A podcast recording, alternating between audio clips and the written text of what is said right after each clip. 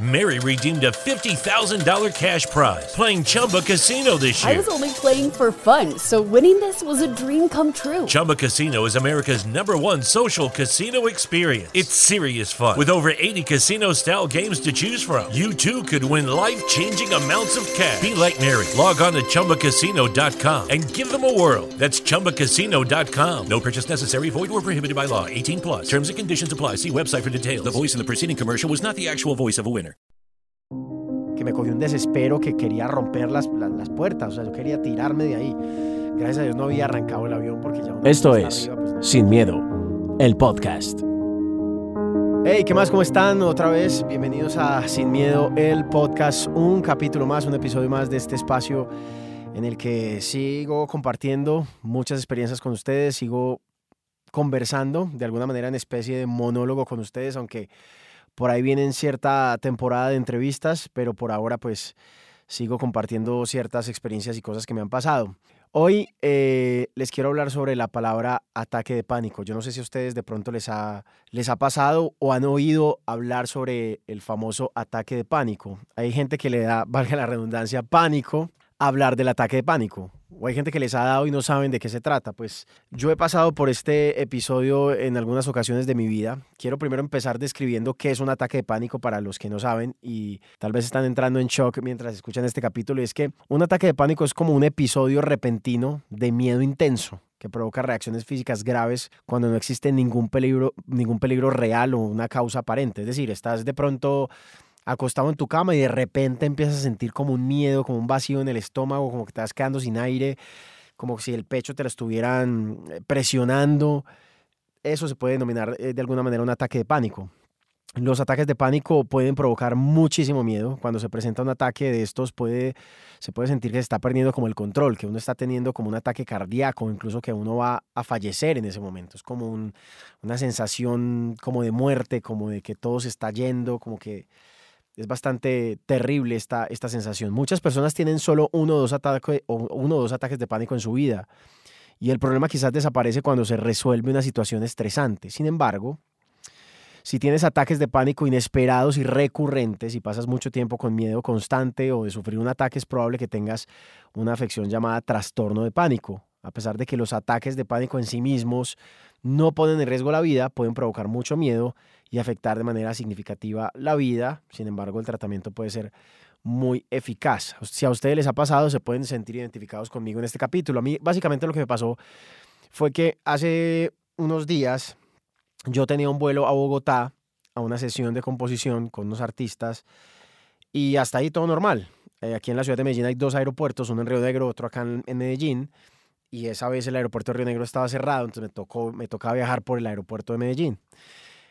Iba por una aerolínea eh, que se llama Satena, valga la publicidad, y cuando estábamos esperando el vuelo, pensábamos todos con los compañeros que iban en el vuelo que íbamos en el avión de Satena. Resulta que no, cuando íbamos eh, como por la pista, porque en el aeropuerto La Herrera de Medellín uno atraviesa partecita de la pista para subirse al avión, es un aeropuerto más bien pequeño, me doy cuenta de que yo no, yo no veo ningún avión de Satena por ningún lado y veo es un avioncito, o sea, que cuenta un mosquito, o sea, eso era una avispa, una cosita ahí de nada, o sea, un avioncito, de verdad se los juro, pequeñito, pequeñito, de hecho hay stories por ahí donde me gozan y me hacen bullying por lo que me pasó ese día, porque un amigo mío que se llama Pablo Campo, que es compositor, me hizo un par de historias diciendo como, papi, venga, estamos listos para irnos para Bogotá. Y yo, no, estoy melo, estoy ready, estoy como si nada. Y yo por dentro, hijo de madre. Bueno, el caso es que yo vi ese avión y yo empecé a sentir como medio sustico, pero yo lo controlé. Yo dije, bueno, está bien, aunque yo no le vi ninguna marca comercial al avión, vi que era un avión como para 10 pasajeros.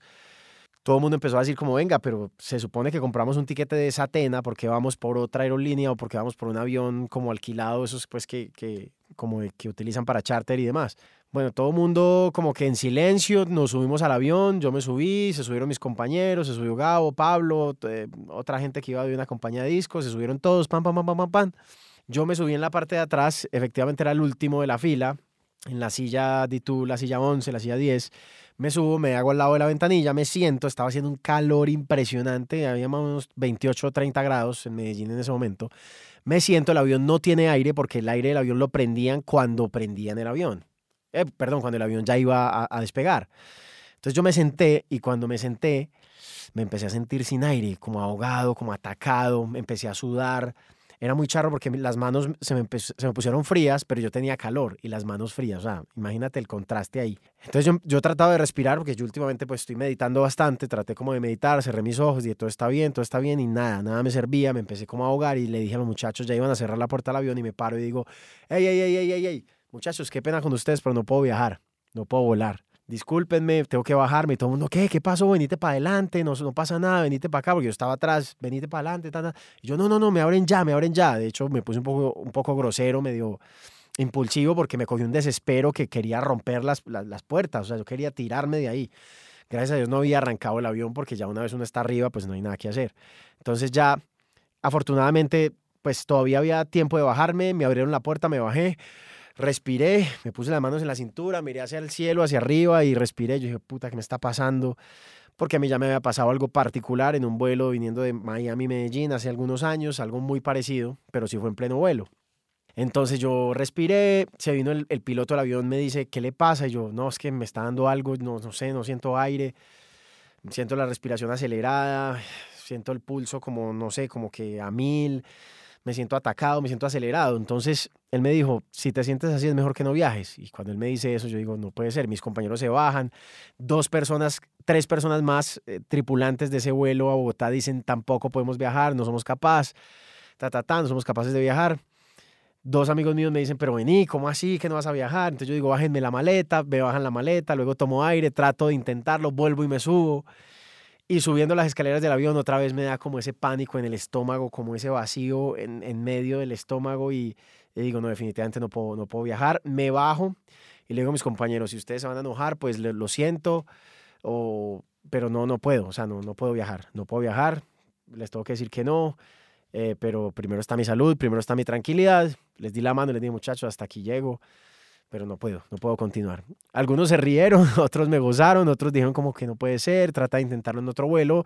De hecho, traté de viajar más tarde, pero ya no había más vuelos, todos los vuelos estaban cerrados y los otros llenos, entonces no pude viajar.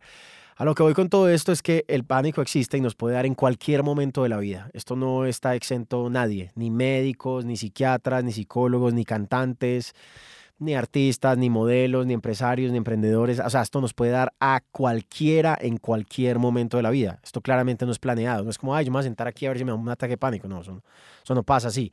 Eso simplemente pasa cuando tiene que pasar y cuando da. Ahora, hay manera de controlarlo, claramente. Se puede controlar respirando, estando presente.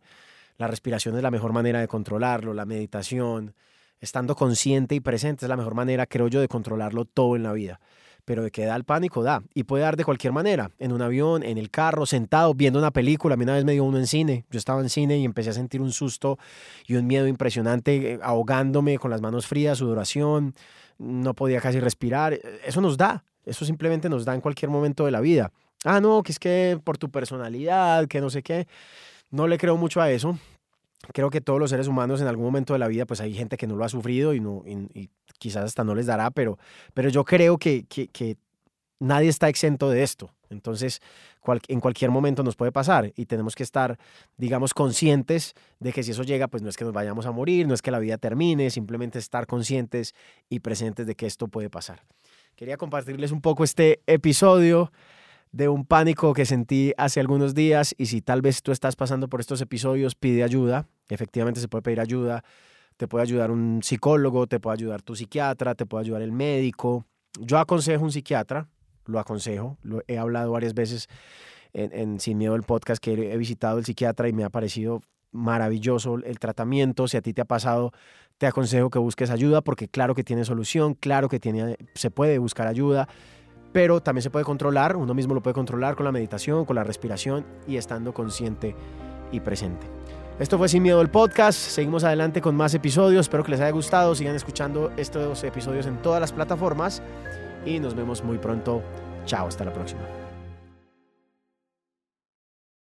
Mary redeemed a $50,000 cash prize playing Chumba Casino this year. I was only playing for fun, so winning this was a dream come true. Chumba Casino is America's number one social casino experience. It's serious fun. With over 80 casino style games to choose from, you too could win life changing amounts of cash. Be like Mary. Log on to chumbacasino.com and give them a whirl. That's chumbacasino.com. No purchase necessary, void or prohibited by law. 18 plus. Terms and conditions apply. See website for details. The voice in the preceding commercial was not the actual voice of a winner.